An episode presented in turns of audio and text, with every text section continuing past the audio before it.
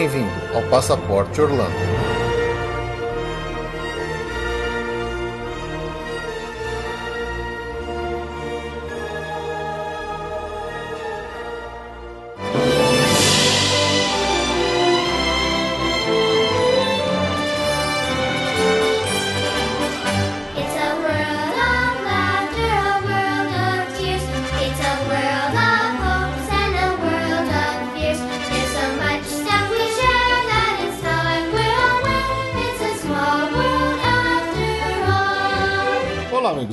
Mais um episódio do Passaporte Orlando. Eu sou o Felipe E eu sou a Juliane. e estamos aqui finalmente para um dos assuntos mais pedidos, se não o mais pedidos até hoje, nossos e-mails que a gente recebeu, né? É, Na verdade, já que foi tão pedido esse assunto, a gente resolveu dividir em duas partes. Então, essa é a primeira parte em que a gente vai falar um pouquinho sobre viagem para Orlando com crianças. O nosso foco aqui, nesse primeiro par de episódios, é crianças de até 10 anos. Nesse episódio de hoje, seremos só nós dois. E nós vamos falar, digamos, a parte mais didática do assunto, onde só eu e a Ju vamos falar sobre assuntos gerais para que os pais fiquem atentos no seu planejamento quando forem para Orlando com suas crianças. A gente se baseou bastante no que a gente viu por lá e também em algum material que a gente tem, alguns livros que a gente tem aqui que falam sobre Orlando, sobre viajar com crianças. E aí no próximo episódio, que seria a segunda parte, daqui a 15 dias, a gente volta com nossos convidados que realmente foram para lá com os filhos, alguns experientes de Disney, outros que foram uma vez só. E aí eles vão contar para vocês a experiência pessoal deles até para validar ou não algumas coisas que a gente vai falar aqui hoje. Então, vamos lá rapidinho para os nossos recadinhos e a gente já entra de, de vez no episódio.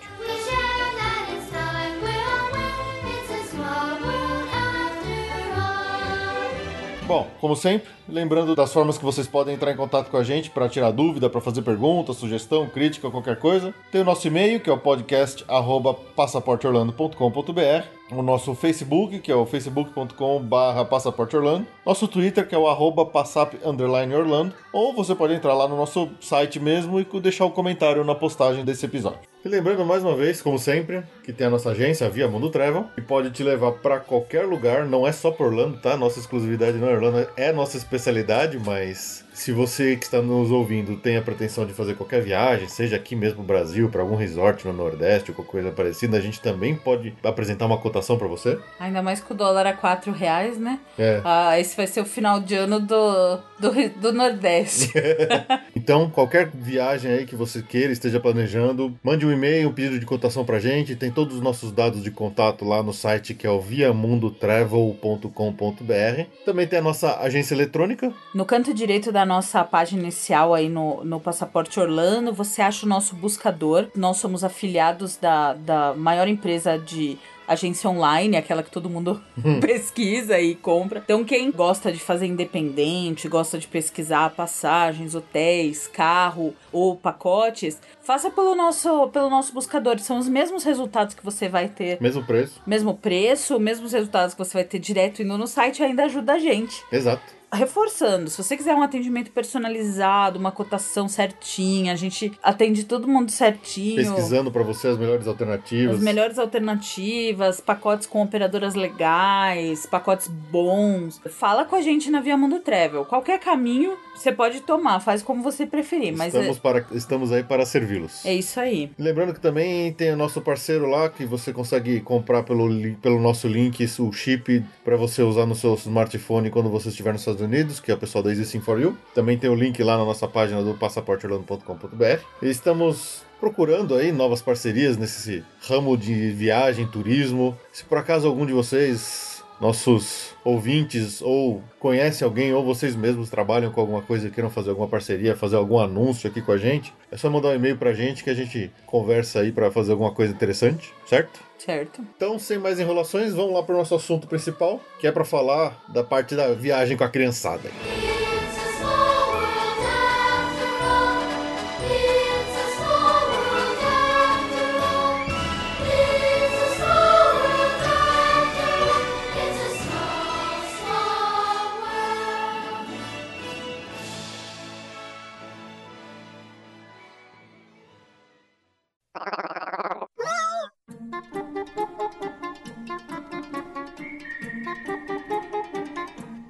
como eu falei no comecinho, hoje somente eu e a Ju vamos aqui falar do que a gente pesquisou e também do que a gente conhece de vista sobre os serviços, principalmente oferecidos para pais que viajam com suas crianças para Orlando, principalmente nos, falando de parques, né? Eu acho que é uma maior preocupação que, que exige maior preparação. E num próximo episódio a gente traz aqui o pessoal que realmente que já foi para lá com seus filhos para contar aqui para vocês as experiências deles. Então vamos lá. Acho que a gente pode começar do começo, obviamente, ainda falando da preparação para sair aqui do Brasil, ou seja, documentação para você levar sua criança para Orlando ou para fora do país de uma forma geral, né? É isso aí. Passaporte. Passaporte. A criança obviamente tem que ter um passaporte. A gente não vai ficar aqui falando em muitos detalhes, o que, que você tem que fazer, qual formulário tem que preencher, porque isso aí também, às vezes é meio complicado, as regras ficam mudando, então a gente não, também não vai dar aqui informação muito detalhada. Mas existem algumas diferenças básicas para crianças até 10 anos, no caso, principalmente, que, gente, que, é, que é o nosso foco aqui nesse episódio e no próximo, que vão diferenciar um pouco essa tratativa do, do passaporte, da documentação.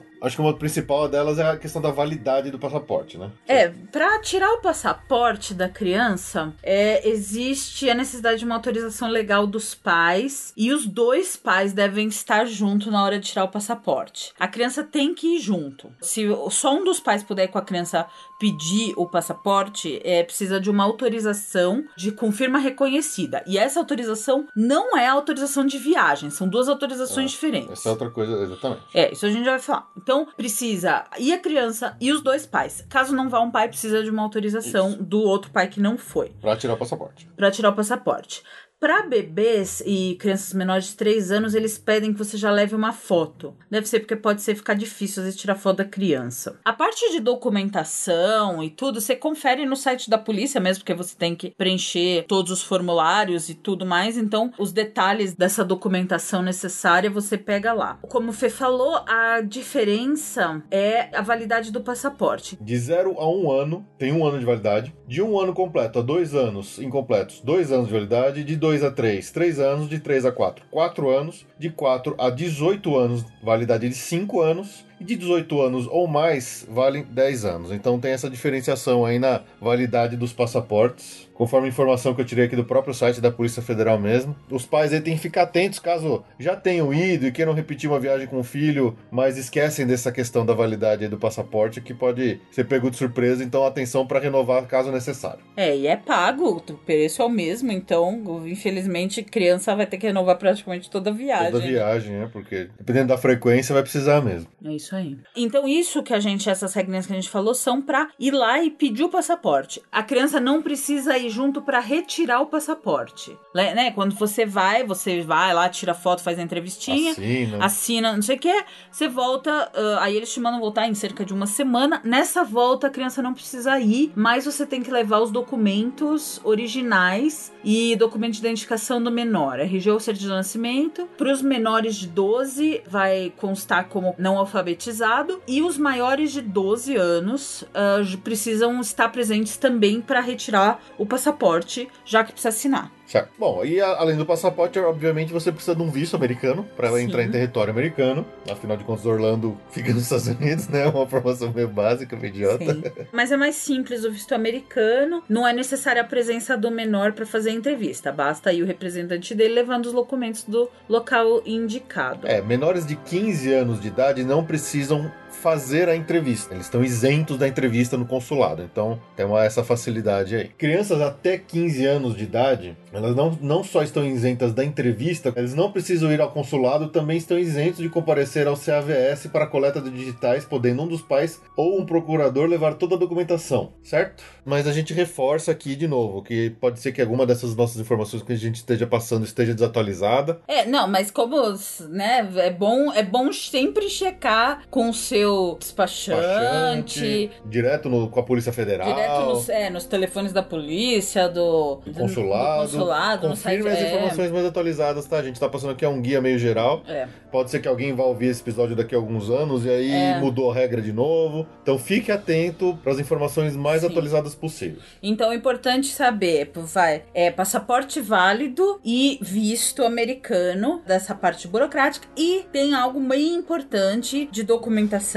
que é quando o seu filho viaja ou desacompanhado dos dois pais, ou apenas com um pai, ou no caso de um dos pais ter De um dos pais serem falecidos. de um dos pais serem falecido, enfim, para crianças, para menores eh, desacompanhados ou acompanhados de apenas um dos pais. É necessário uma autorização em duas vias, autenticada, com firma reconhecida do pai que não está indo ou dos dois pais, caso a criança. Isso mesmo que os pais não sejam separados, tá? Isso é uma questão. Sim, claro, É. claro. é, seja os pais com união ou separados. Sim. É, Então, assim, se você for mandar seu filho com a sua irmã, com a, com a tia, né, da criança, com a avó da criança, precisa da autorização dos dois pais, do pai e da mãe. E caso só a mãe vá com a criança, ou só o pai vá com a criança, o outro que não vai tem que deixar essa autorização em duas vias, com firma reconhecida. E sem isso, você, a criança não embarca. Nem embarcam no avião, nem entra. A gente vai colocar no post o link para uma cartilha do Tribunal de Justiça com as orientações de como fazer essa autorização, já tem um modelinho para quem precisar. Isso é muito importante. Tem até um juizado no aeroporto, mas a melhor coisa é não contar com isso, porque se você vai em horários esquisitos, você não consegue pegar. Chega então, atrasado pro voo, é, corre o risco de perder o voo mesmo. Eles não não têm negociação. Isso é pra evitar a fuga de pais que estão brigados Uhum. pra assumir com criança. É, tá certo. Isso é uma medida mais dá esse trabalho. Sim. E em caso de óbito, tem que ser cópia autenticada do, do atestado de óbito, tá? Ou a original.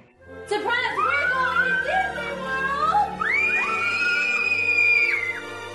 Bom, tirada a burocracia da frente, acho que a gente pode falar principalmente de questão de passagem aérea diferenciação de preço de ingresso, coisa que a gente ainda compra normalmente aqui do Brasil antes de viajar, né? As partes práticas, As partes né? mais práticas. Existe alguma diferenciação para taxa de tarifa aérea? Ah, bom, então, falando rapidinho sobre o aéreo, a tarifa de adulto, né, básica, é de 12 anos acima. A tarifa eh, CHD, que é Child, ela é de 2 a 11 anos, né, 2 anos completos a 11 anos. Essa tarifa, ela costuma ser uns 10% menos que uma tarifa adulto. Não é muita diferença. E existe a tarifa infant, que é de 0 a 2 anos. Essa tarifa infant, ela presume que o bebê vai ficar no colo. Se você tem um- ah, uma criança de 0 a 2 anos, quer garantir que ela tenha um assento, você vai ter que comprar um o. CHD. E é bem mais caro. Se você que for, caso mesmo o avião esteja lotado, você vai levar a criança no colo, aí a, a tarifa em si, ela é tipo 10% de uma tarifa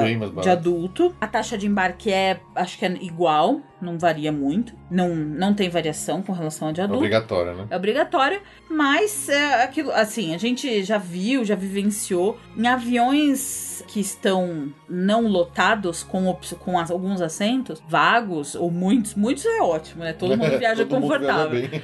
Mas é, num avião que tem alguns só assentos vagos, as comissárias de bordo, elas tentam facilitar a vida de famílias que estão com bebês com, com- que entraram como infant. Voo lotado, 100% lotado, não tem o que Não tem fazer. Então, é, aí você decide. Legal. E também, além de preço de passagem aérea, também vão ter uma diferença de preço de ingresso para os parques. Não são todos, tá? Mas existem, existe uma pequena diferença de preço dos ingressos dos parques, principalmente parques Disney e os parques Universal, né? É, a diferença é pequena, é bem pequena. Mas existe. Existe. Para os parques de 0 a 3 anos, não paga ingresso. Não tem, os, não tem Magic Band, não tem cartão, entra direto, tá? De 0 a 3. De 3 a 9, o ingresso é o de criança, que é o CHD também. E de 10 acima, já é o ingresso adulto. O SeaWorld e a Busch Gardens trabalham com ingresso preço único a partir dos 3 anos. E a Disney Universal tem tarifas diferenciadas. Mas a diferença é pequena, é abaixo de 10% até. É, mais para vocês saberem, caso estejam pedindo uma cotação aí, para ficar atento e não estarem sendo cobrados por um preço eh, de adulto para os seus filhos. Não, e mesmo porque não dá certo. Você vai fazer uma Disney Experience, para abrir uma conta, você tem que abrir com a idade Com da a idade criança. certa, então, exatamente. você tem que ter o ingresso de criança para entrar com isso. É isso aí.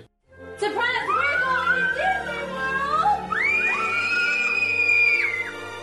Um outro ponto, que é algo que deve ser pensado com uma certa antecedência, é a questão dos strollers, né? Os carrinhos para você levar sua criançada sentada ou para dar aquela descansada, aquela cochilada no meio da tarde quando bate aquela canseira num dia longo de parque. Existem algumas opções. Tem gente que a gente sabe que leva carrinho daqui pra não ter que comprar, não ter que alugar, acaba levando o próprio de casa, mas às vezes isso pode causar um certo desconforto na hora do embarque no avião, às vezes é meio chato e tal. Então tem gente que a gente sabe que prefere deixar pra usar lá. Seja alugando, ou seja até comprando um stroller lá mais barato no Walmart da vida. Então existem essas opções. Quando a gente fala, por exemplo, de parque Disney, eles têm um tipo de, de carrinho de stroller lá, que é uma coisa um pouco diferente desses carros de bebê mesmo. Nas nossas idas pra lá, a gente vê às vezes umas crianças até de um pouco mais de idade, que você não, normalmente não pensaria que estaria num carrinho, os, os americanos andando com seus seus pimpolhos no- nos carrinhos alugados dentro da própria Disney. Os preços são o seguinte: é 15 dólares por dia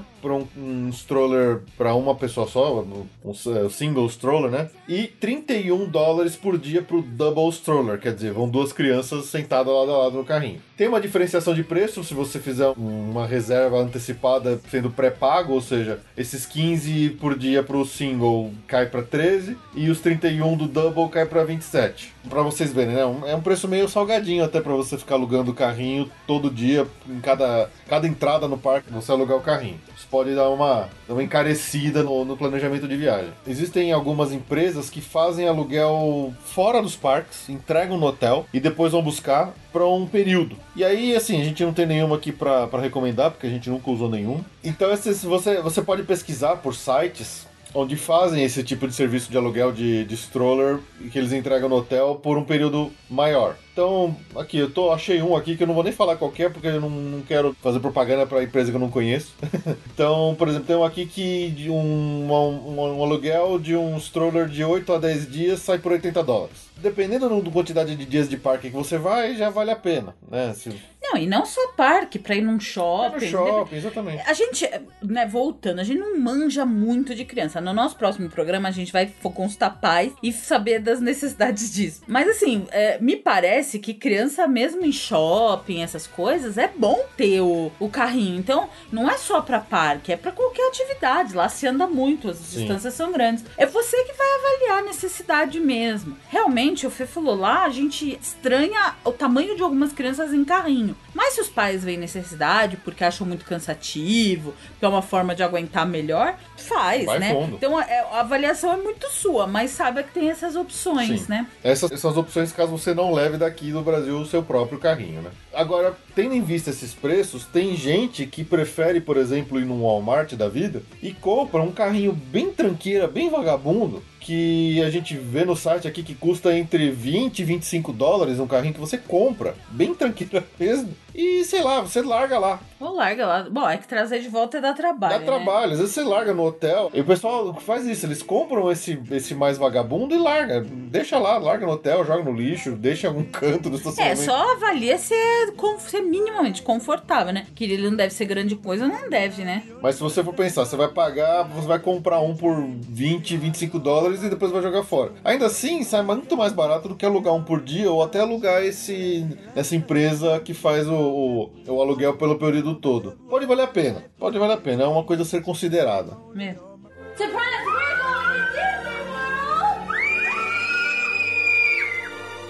Falando em agora outro assunto, né? A locação de carro. A regra lá do, dos Estados Unidos, a cadeirinha infantil é obrigatória até 7 anos. As locadoras dispõem dessa, dessa cadeirinha para alugar. Essa é uma locação que você não faz aqui do Brasil com antecedência. Isso você pede para retirar lá é oferecido como um opcional. Então existe a cadeirinha de infant, né, que é a de até bebê, até dois, e tem a, a cadeirinha infantil indicada de 3 a 7 anos. É, e mesmo que você use, por exemplo, no caso da Alamo, que a gente até falou na- naquele nosso episódio de mobilidade, existem os quiosques de autoatendimento, que dependendo da reserva que você fez aqui do Brasil, sei lá, se você já sabe que ela paga daqui, você consegue usar esses quiosques de autoatendimento. Sim, e aí você pode pedir lá, né? Lá no próprio quiosque ele te dá a opção. Eu não sei dizer exatamente quando que você retira o carrinho. Eu imagino que seja na própria garagem, perto do junto com os carros, você pede para algum atendente lá. Não deve ser no balcão. Não. Então eu, eu acredito que é por isso que você consegue até usar o próprio quiosque de autoatendimento para solicitar a, a cadeirinha correspondente à idade da criança com quem você está viajando. É, obviamente, é depois de preencher todo o contrato e tudo, você desce lá na garagem para escolher seu carro e aí lá Em você algum lugar procura... deve ter o lugar pra retirar as cadeirinhas. Exatamente, deve ter um lugar, você procura o atendente lá da, da, da locadora que você tá tirando o carro pra pegar a informação onde que você retira a cadeirinha correta pra fazer a instalação tudo. Eles também devem auxiliar, caso você precise, pra montagem da cadeirinha no- no- nos carros, né? Aquilo é uma terra de ninguém. Uma terra de ninguém. Mas é isso aí, então tem essas a- apetrechos necessários pra levar a criançada, seja carrinho, seja cadeirinha, que devem ser lembradas pelos pais aí quando estiverem planejando a sua viagem.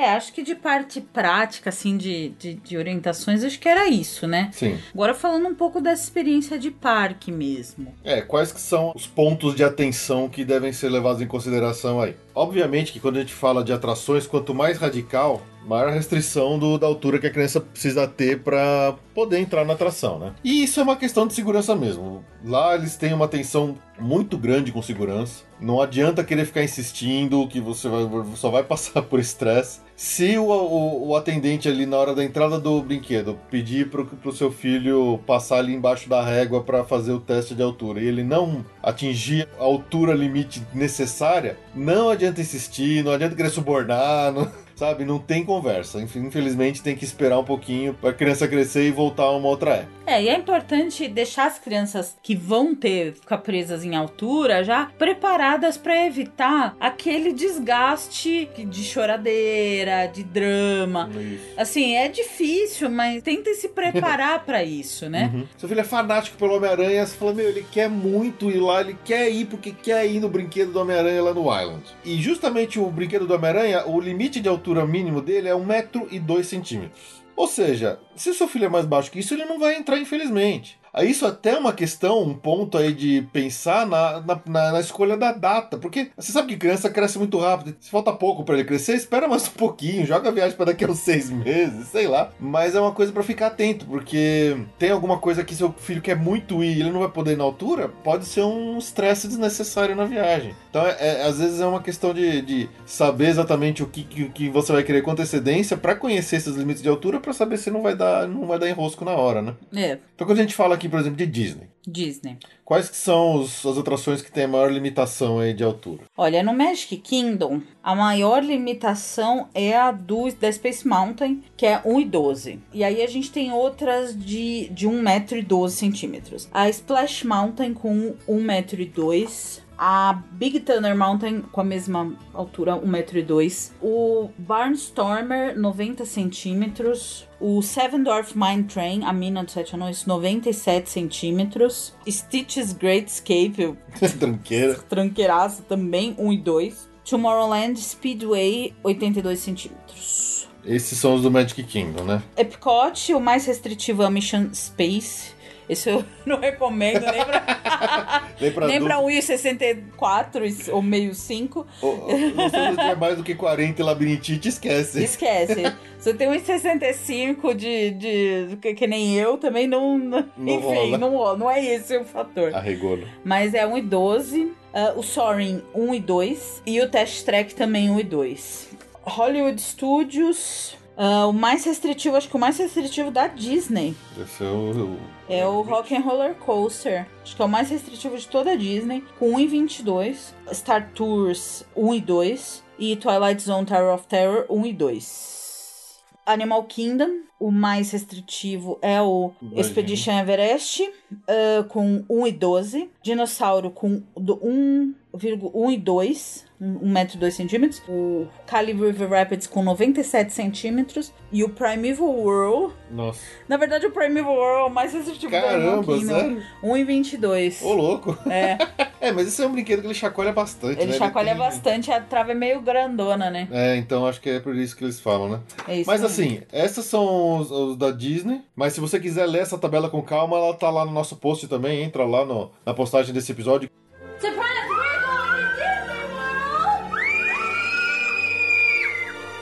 Tem também as atrações do Universal, que aí já começa a entrar num nível mais. um pouco mais radical, né? É, E aí acabam tendo mais restrições ainda. é, sobe bem aqui. A mais restritiva do Universal é o Hollywood Rip Ride Rocket, com 1,30. É, 1,30m. É uma montanha-russa bem é, Intensa. intensa. Tem a Múmia, com 1,22. Tem o Harry Potter Escape from Gringotts com 1,2. Tem o Men in Black com 1,07m. E a montanha-russa do Pica-Pau com 92 centímetros de altura. Do Island. E do Island também temos o Hulk e o Dragon Challenge, ambos com 1,37. Depois a gente tem o Dr. Doomsphere Fall com 1,31m. O Popeye Build Rat Barge com 1,22m. Caramba. Mesma medida do River Adventure, que é o do Jurassic Park. Tem também ah, até o Pterodon Flies, que é um do Jurassic Park, que é só de criança, É só ele tem criança. altura mínima de 92 centímetros. Temos também ah, restrição no Flight of the Hippogriff, que é uma super pequenininha montanha-russa, 92 centímetros. Ah, já falei do Harry Potter, The Forbidden Journey? Não. Ah, 1,22m. Tem até a atração do Dr. Seuss, é, do eh, High the Sky Seuss Trolley Train Ride, que é 86 centímetros. E acho que é isso. É, mais uma vez, como a gente vê, a Disney E o Homem-Aranha sempre... com 1 e 2, desculpa. Ah, O Homem-Aranha com 1 e 2. Ok. Bom, como você vê, mais uma vez, né, a gente percebe que a Disney sempre é um pouco mais inclusiva nos seus brinquedos do que a Universal. É. Surprise!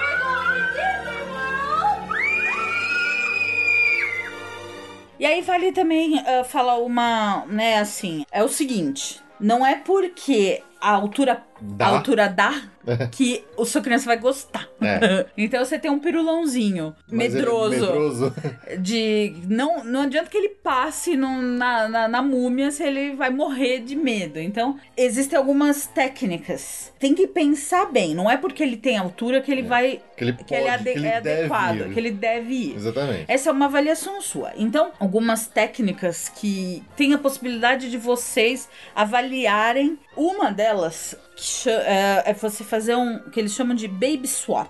E é basicamente o seguinte: se você tem dúvidas se você se uma atração é adequada ou não para o seu filho, é, você pode falar com o atendente da atração que você quer fazer um baby swap. É uma É, troca de existe bebês. uma, uma fila que chama. Uma fila especial que chama Child Swap. Na, na- na verdade, não, Não é uma fila não é uma especial, é quando né? você chega na sua vez, Isso. você avisa o atendente. Exatamente. E aí, como é que funciona? Então, você fica na fila normal, chegando lá, você tá com seu bebê, com sua criança, você fala pro atendente que você quer fazer um, um- um baby swap. Como que funciona? Um, um dos pais, ele vai na atração e aí ele volta com a, o veredito pro outro pai. Então, é é um teste pra ver É. se a atração... É assim, os dois pais com a criança entram na fila, passam todo o tempo da fila normal. Quando eles chegam lá na hora de entrar no carrinho, digamos, o pai entra no carrinho e a mãe passa direto e vai pra saída e fica com a criança esperando do lado de fora. Na hora que o pai deu a volta, ele sai, fica com a criança e a mãe entra no carrinho e ela dá a volta. Essa é o é, a- é a- normalmente a técnica do child swap, swap quando a, a criança não pode ir na atração. Então tem essa opção. a- a- do- se achar que não é conveniente mesmo pra criança, é, só volta um dos. Só o outro pai que não, não foi, vai.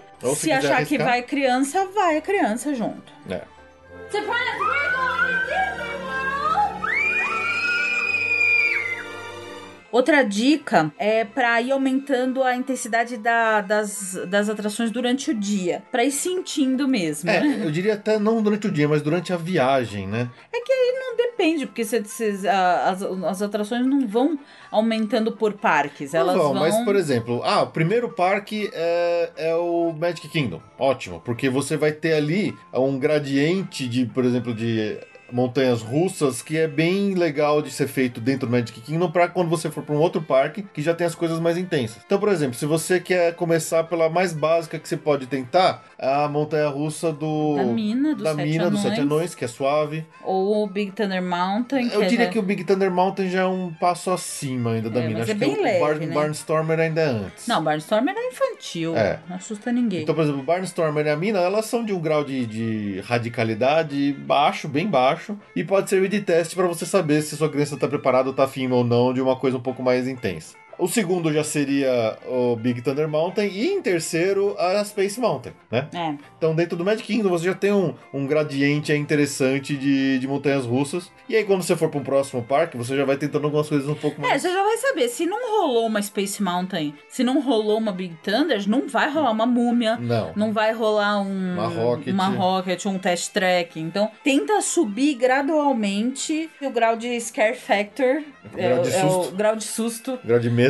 Exatamente. E também tem o susto e, e- e também tem a motion sickness, né? É, Isso é complicado, porque às vezes atrações muito simples, como a xícara que gira ou, um monte. ou Star Tours, elas podem. É, é, eu já conheço gente, é, adulto meio fraco, que ficou totalmente enjoado no brinquedo dos Simpsons, que é, é basicamente um carro chacoalhando e você olhando pra uma tela. Então, às vezes, isso pode ser mais incômodo até do que um, uma montanha russa que tem velocidade, com queda. E a gente também tem o, o, o fator medo de verdade das atrações um pouco mais aterradoras, digamos assim. que tem susto. Que tem susto, como a própria múmia, que dá, dá uns sustos ali no meio. Talvez a mansão mal assombrada num nível um pouco mais. Mais leve, mas essa, assim, é algo que só você, pai, mãe da criança, pode avaliar. Vocês que conhecem a personalidade dos seus filhos e vocês que têm que avaliar o quanto a criança pode arriscar ou não. Às vezes vocês podem ser surpreendidos também. Vocês acham que não vai dar e, e a, e a criança te surpreende gostando, querendo e procurando cada vez mais. Então não custa testar,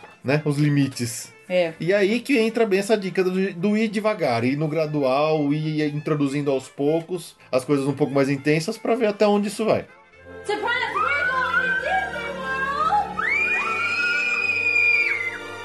Outra coisa que pode ser recomendável, dependendo do grupo que está indo com você por essa viagem para Orlando, é o caso da separação em dois grupos diferentes. Supondo que você está indo pai, mãe, os dois filhos, sendo que um filho tem 15 e o outro tem Três. 3. Muito provável que o seu filho de 15 anos ele vai estar numa outra fase, adolescente, que não quer ficar fazendo atração bobinha, acha tudo bobo e só quer ir realmente nas montanhas russas, nas coisas pra ficar esgoelando lá, correndo de cabeça pra baixo. Pode ser recomendável em alguns momentos durante o dia, não obviamente durante o dia inteiro, né? Lógico. Fazer uma separação. Um pai vai com um no negócio, o outro vai com o outro na, na montanha russa. Um vai com um no, no trenzinho do, do ursinho Puff, o outro vai na, na, na Space Mountain. E aí, durante o resto do dia, se encontram pra fazer algumas atividades em comuns. E é nessas horas que você só precisa saber se comunicar pro pessoal se achar, né? Mas é uma dica aí pra um, um grupo às vezes maior, um grupo grande, que vai 15, 10 pessoas e tem de idades variadas. Ah, às vezes é, você não vai conseguir manter o grupo unido durante a viagem inteirinha. Surprise!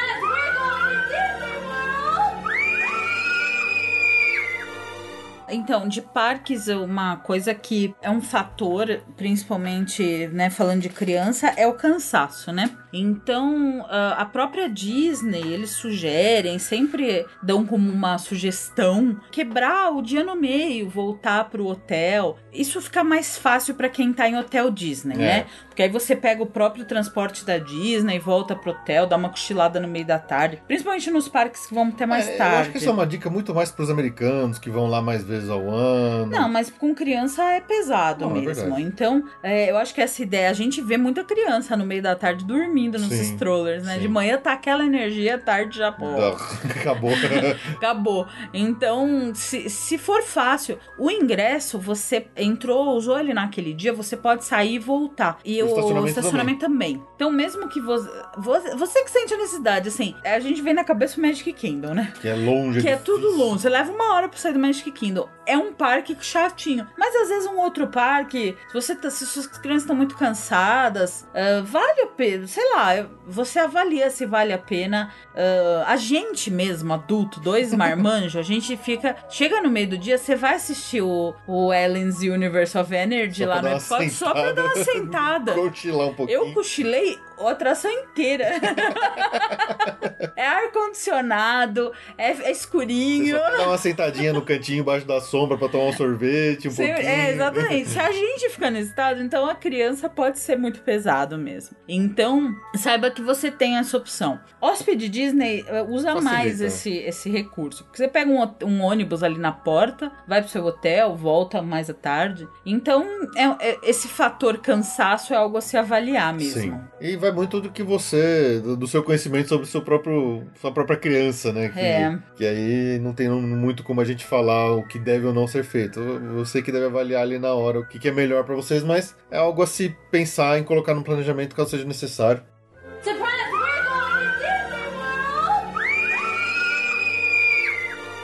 Os parques lá de Orlando, eles costumam ter uma área específica para criançada. Mesmo os parques mais radicais, eles costumam separar e dedicar uma arinha ali para molecada mais nova que não vai conseguir ir nas outras, principalmente por causa das, dos limites de altura, né? É, que também não vai curtir, né? Também não vai curtir. Então, por exemplo, aqui a gente fala, por exemplo, normalmente o o Hollywood Studios e o Islands of Adventure são considerados parques mais adolescentes e adultos do que os parques Disney. Mas mesmo eles têm áreas exclusivas da criançada. O Universal tem o chamado Woody Woodpeckers Kids Zone, que é uma área ali do. é, o nome dela é, pica- é do pica-pau, mas ela tem outras atraçõezinhas ali pra criançada. É onde fica ali, por exemplo, o, o que a gente meio que abobina, que é o Animal Actors on Location, que é um teatrinho pra atores animais, né? Então tem a Lassie, tem os cachorros, tem umas coisas assim. Tem aquele, aquele dinossauro roxo meio besta, que é o Barney, tem a atração dele, que é o chama A Day in the Park with Barney, que é um show ao vivo, com o bonecão pra você cantar e bater palma,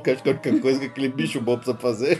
tem uma outra atração que chama Curious George Goes to Town, que é do macaco, Curious George. É, mas assim, essas são as, digamos, áreas infantis. Áreas infantis. Mas no parque inteiro tem coisa que é, é que chama kids friendly. Sim, sim. Por sim. exemplo, Shrek, ele não fica nessa área, mas ele é uma atração Sim. infantil, o Minion. É. Então, mas essa área, Kids Zone especificamente, ela é infantil. Ela é infantil, Ela- mas tem muitas outras coisas Sim, sim, amigáveis sim. pra Exatamente, criança no parque. Exatamente, isso eu acho que eu não deixei claro quando eu tava É, falando. não é só que só tem isso. Então, É. você tem que avaliar. E mesmo porque andar pelo parque, por mais que a atração dos Simpsons, por exemplo, seja um pouco radical, você só andar na, na atração dos. Simpsons é pra qualquer idade, é super colorido, super alegre. Uhum. É, essas são as áreas infantis, mas tem coisas de interesse pra crianças No em parque todo inteiro. o parque. Exatamente. Ó, que, que, que criança que não vai ficar encantada em entrar, por exemplo, no Beco Diagonal, né? Sim. Mas é, essa Woody Woodpeckers, além dessas que a gente já falou, tem também a Woody Woodpeckers Nut House Coaster, que é uma montanha-russa bem pequenininha, bem suave, que tem lá do Pica-Pau. Tem o Fievel's Playland, quem lembra o desenho do Fievel, do ratinho Fievel? Ninguém, Fê. Eu Ninguém. lembro, pô, eu adorava o desenho do Fievel, cara. Pô, Se fosse ninguém. Eu gostava pra caramba. E nessa área, por exemplo, que fica a- o ET Adventure, que a gente fala aqui sempre como uma atração a- até para adultos, mas ela tá localizada dentro dessa área do Kids Zone, por exemplo. Já lá no Islands of Adventure, toda a Seuss Landing, né, que é a área do Dr. Seuss, baseada nos personagens do, do Dr. Seuss, ela é toda mais infantil. Tanto que a gente mesmo, a gente acaba sempre passando reto por ela, porque a gente não tem nada quase lá, né? É linda. Ela é né? muito bonita, ela é muito bonita. Então na Sus Landing tem o High in the Sky Sus Trolley Train Ride, que é um trenzinho bem, bem simplinho. É, e como a gente falou, ele tem limite de altura, É, né? tem muita Então. altura, Pois é, engraçado. Tem o Carro Sus, que é um carrossel com os, os bonecos, os, os bichos do- do- dos contos aí do Dr. Seuss. Tem uma atração que é tipo um Dumbo que chama One Fish, Two Fish, Red Fish, Blue Fish.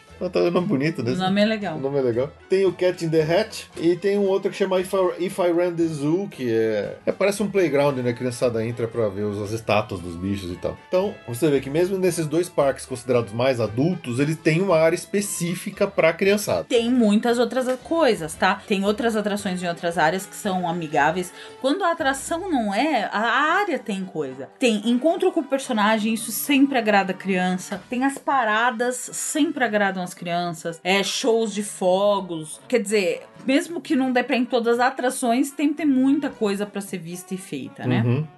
Surprise! We're going to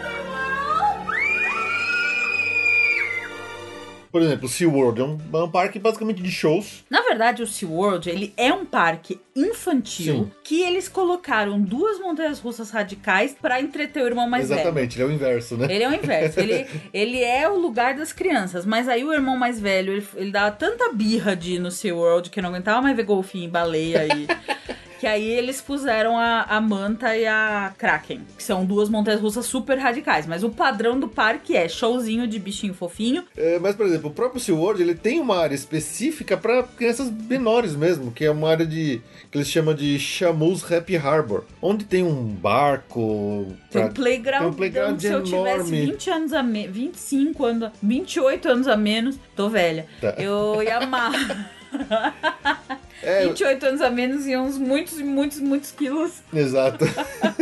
então, por exemplo, é- é- esse é o tipo de, de área que a gente fala que adulto não pode ir, porque é bem pequeno mesmo as atrações pra criançada só ir sozinha, praticamente, né? Então tem uma, um, umas montanhas-russas pequenininha, tem aqueles elevadorzinho pequenininho que cai bem baixinho. É. Então tem assim, o, o, SeaWorld, além dele ser o parque inteiro, mais dedicado mesmo pra criançada, ele tem uma área específica bem, bem infantil mesmo, digamos assim, né? E, e o Busch Gardens, que é o oposto, que é um parque de jovens, porque ele é basicamente montanha-russa, né? Ele tem uma área lá de entretenimento de criança. O Busch Gardens é o oposto do que é o SeaWorld. o SeaWorld, né? Ele, na verdade, ele, ele é praticamente radical, é só pra adolescentes e adultos mesmo, com muita montanha-russa. Ele tem, digamos, a área de zoológico dele, que também pode encantar bastante a criançada, né? Por Tem exemplo, ir lá fazer, safari, fazer o cafuné no, no no canguru. canguru. Isso pode encantar bem a molecada. Ah, eu sou encantada. Eu só, eu só vou no Busch Gardens por causa do canguru.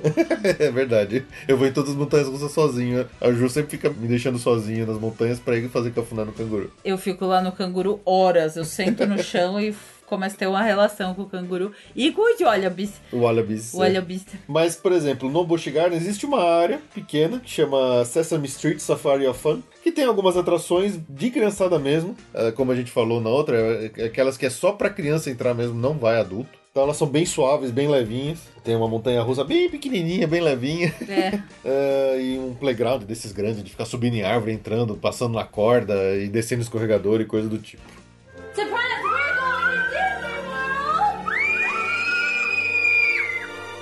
A Disney, ela é uma que não trabalha tão especificamente essa coisa de área de Áreas, criança. Exato. Porque ela é uma, é uma mistura maior. No Magic Kingdom existia uma área antiga que chamava Mickey's. Toon Camp.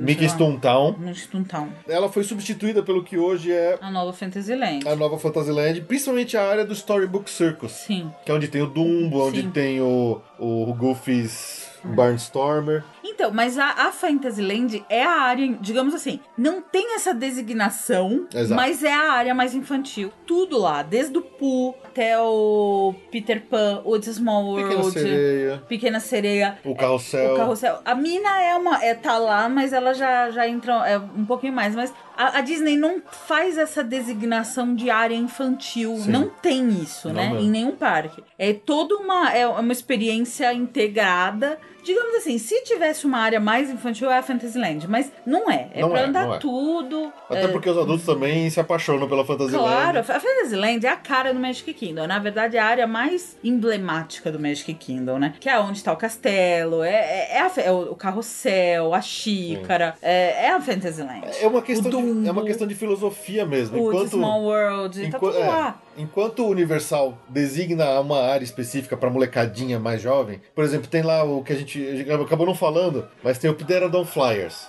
Uhum. Que fica dentro da área do Jurassic Park, mas é uma atração pra criançada e que um pai só pode ir se ele estiver com uma criança. Um pai sozinho, um adulto sozinho, não vai no Pterodon Flyers. Não, não pode, a gente Não pode. A Disney, eles sempre tem o lance do tudo para a família. Então, todas as atrações, pode ir o adulto, pode ir a criança, pode ir os dois juntos, pode ir que são Desde separados. que cumpra as alturas e de Sim, segurança, exato. pode ir. Mas eles não têm essa restrição de é uma atração só para criança ou é uma atração só para pais. É, não, para, para pais não, né? Não, tem. Tem, por exemplo, tem um playground lá no Animal Kingdom que é só pra criança. O querido encolher as crianças é só pra criança, né? Mas eles não têm essa, essa área, entendeu? Surprise!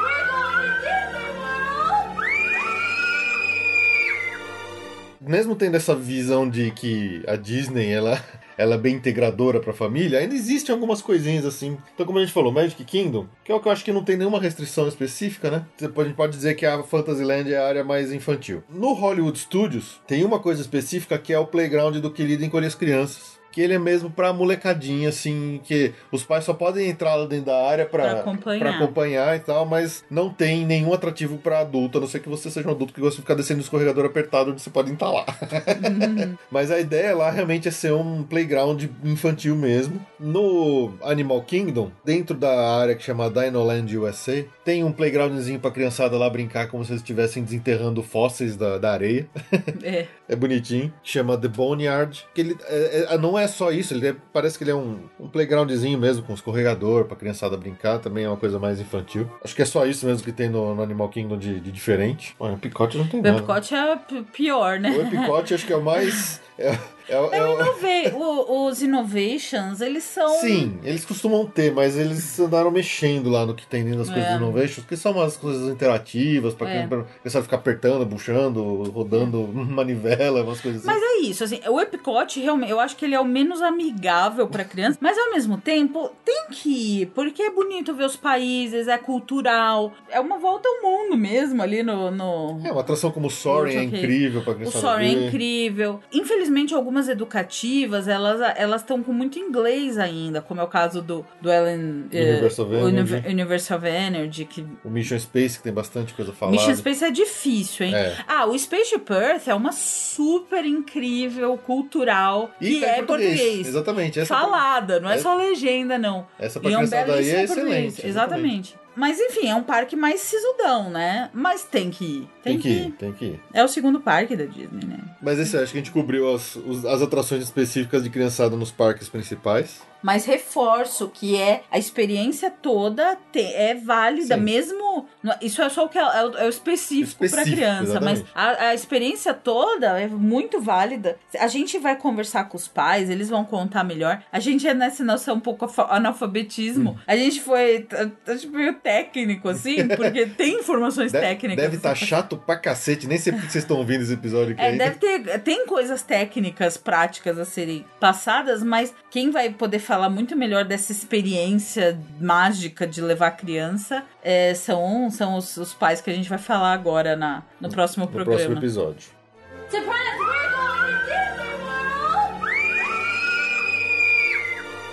Bom, acho que pra encerrar é que a gente pode aqui talvez pensar na questão dos Fast Pass. É, os Fast Pass do, da Disney, né, pra, recapitulando, é aquele agendamento de três atrações que você pode fazer com antecedência. As atrações mais concorridas costumam ser as mais radicais. Sim. Né? Mas no caso de você estar indo com criança menor, que não vai se É, adequar, pode mudar a prioridade do, da escolha você dos seus muda, Fast Pass. exatamente. Então, normalmente, nós, eu e o Fê aqui, nós dois marmanjos, a gente pega Fast Pass para a Mina, que é obrigatório, Space Mountain. Space Mountain e Big Thunder, né? Só Basicamente montanha. isso. Uhum. Uma família com criança, por exemplo, a Mina vai depender da idade da sua criança. Provavelmente, você, sei lá, 5 acima, não sei, tô chutando. Você pode pegar porque é uma montanha-russa leve. Uh, o Space Mountain, já não sei. Aí, o que, que- o que, que tem como alternativa pra quem tá indo com criança? Encontro com personagem é sempre uma fila muito demorada. Muito demorado. Porque os personagens, eles são atenciosos, eles conversam. Se vocês se lembram do, do episódio que a gente fez aqui com, com o Sony lá do Papo Acessível, ele contou mais ou menos como é que foi a experiência. Então, É. é, algo que não é rápido, não é assim, você vai, abraçou, tirou a foto, sai fora. É uma coisa um pouco mais trabalhada, Exatamente. esses encontros com personagens. isso faz com que seja demorada. É uma fila tradicionalmente demorada. E é uma coisa que as crianças gostam muito. E as crianças que são pequenas demais para saber do que se trata, os pais adoram ter foto da criança. A, a menina nem sabe o nome dela, tá lá com a da Elsa, entendeu? Sim. Então, é, essa é uma opção sempre em todos os parques Disney. Tem encontro com personagens. Os encontros com personagens têm Fast Pass. Então é sempre uma opção. Outra opção é os Fast Pass de eventos. Tanto, por exemplo, no Magic Kingdom pro Wishes, você fica numa área reservada, bem de frente pro castelo, não precisa chegar com tanta antecedência. Esse é o Fast Pass do, do Wishes. Você pode pegar Fast Pass pro Fantasmic no Hollywood Studios, você pode pegar Fast Pass pro Illuminations, você pode pe- pegar Fast Pass pras paradas do Magic Kingdom. É, quando a gente falou aqui no nosso episódio acho que o 19 sobre o My Disney Experience, que a gente deu uma pincelada nesses Fast Pass mais procurados, a gente falou a validade ou não de escolher uma. Sim, mas com criança, por exemplo, um, um Epcot que você não tem muita opção de Fast Sim, Pass. exato. O Epcot com criança, você não tem. Você basicamente vai pegar o Finding Nemo, que é super levinho, você vai pegar Spaceship o Earth. Spaceship Earth, o Soaring, se a sua criança tiver altura. Então, assim, você tem uma margem de, por exemplo, optar por um Fast Pass do Illuminations. Sim. Você vai ficar bem de frente, você vai ter uma, um certo privilégio. Então, vale a pena. com, é, que é o que a gente fala, você vai ficar com, uma- com um Fast Pass preso até o final do dia sem poder pegar nenhum extra durante o dia, Mas num mas. parque que você não precisa muito pegar Fast Pass, Sim. acaba valendo a pena. No Hollywood Studios, o normal seria pegar Toy Story, ah, lá lembrando que é aquele negócio dos grupos, né? Você não Ou pode pegar. É, você não pode pegar Toy Story e Aerosmith. Então você pega Toy Story, o a gente, né? Toy Story, a torre e o Star Tours. Com a criança, você só desse aí você só vai pegar o Toy Story. Então. A não ser que você seja um bom pai e você ensinou pra ele desde pequeno o que que é Star Wars, ele vai tá louco pra ir no Star Tours. Mas tá? o menino não tem nem altura pra ir no Star Tours. Então você não vai matar o menino do coração no Star Tours, nem, no, nem na torre. Então o que, que vai sobrar? Não vai sobrar quase nada. Vai, usa pra personagem. É isso. É, é verdade. Pra um Great Movie Ride, que é um, um desperdício de Fast Pass, né? É. Mas, é, enfim. Bem que a, a parte do Alien lá, que é minha favorita do Great Movie Ride, pode assustar uma criança mais Pode nova, assustar. né? Que é bem barulhento e tal. Exatamente. Enfim, se as experiências tradicionais de você pegar os Fast Pass não forem adequados à à idade do seu filho, aí você vai pra esses caminhos, atrações mais leves. O Magic Kingdom, vamos falar então, o Magic Kingdom, ele é o que tem mais Fast Pass. Sim. E lá tem Fast Pass imp- importantes até para crianças. É o caso do Peter Pan. A fila do Peter Pan é inexplicável como aquela fila é demorada e grande. E é uma atração super infantil. E muito linda, que é imperdível É imperdível. Então, é um Fast Pass super válido. A do Peter Pan. O Pooh é outra atração que tem uma fila chatinha. A Casa Mal Assombrada, ela não é... Bom, aí você, você que avalia Uhum. o nível de medo do seu filho. Porque a Casa Mal Assombrada, ela é um terror light, Com cantoria, com música. cantoria, é, é um, é, um, é um terror alegre. E é, um- e é super tranquilo. Você vai num carrinho sem... né, Não tem nada de emoção da parte de, De movimento. de movimento, é super tranquilo. O próprio Piratas do Caribe. Então, o, o Magic Kingdom, ele tem muita opção de Fast Pass pra que vale a pena indo com criança e não pegando o- os Fast Pass radicais, né? Sim. A mina vale a pena se, não Sempre. for, se o seu filho não for um bebê, a mina vale a pena. Sim. Porque ela é, tá a maior fila de lá. E acho que só faltou o Animal Kingdom, né? O Animal Kingdom é um parque que complica um pouco. Você tem o Kilimanjaro Safaris, que é imperdível, que é pra qualquer idade. Normalmente, um marmanjo pegaria pro Expedition Everest, pro Dinossauro ou pro Cali Vamos pro Cali. que é de água. Os três são na categoria radical. O, o dinossauro, ele, ele é mais pesadinho do que ele parece. É, mas ele assim, ele não tem queda. Ai, mas eu acho assustador o dinossauro. Eu não- o dinossauro sempre me Ele tem impressiona. movimentos bruscos, é verdade. Ele tem movimentos bruscos, ele tem uma tensão, ele tem é, é uma É corre- muito escuro. É muito escuro. Eu, eu não sei, eu prefiro no, o Everest mais light. Porra. Embora o pé exagero. grande. Que exagero. Não, mas você vê, eu tô falando, não sobra muito Fast Pass. Não. Então, assim, se você tá com criança bem pequeno, é o Kilimanjaro, e aí você pode pegar um encontro com o personagem, você pode pegar um It's Tough to Be a Bug. Mas é isso, Mas não é. tem muito lá, né? O, o Festival Lion King, que é o melhor show. Ah, mas acho que a gente cobriu bem os Fast Pass. A gente sempre recomenda que você ouça o nosso episódio 19, que a gente falou com mais detalhes sobre isso lá. Mas é, espero que agora eu tenha tentado dar uma detalhadinha um pouco melhor pra repensar isso caso você esteja, você esteja indo pra lá com a criançada.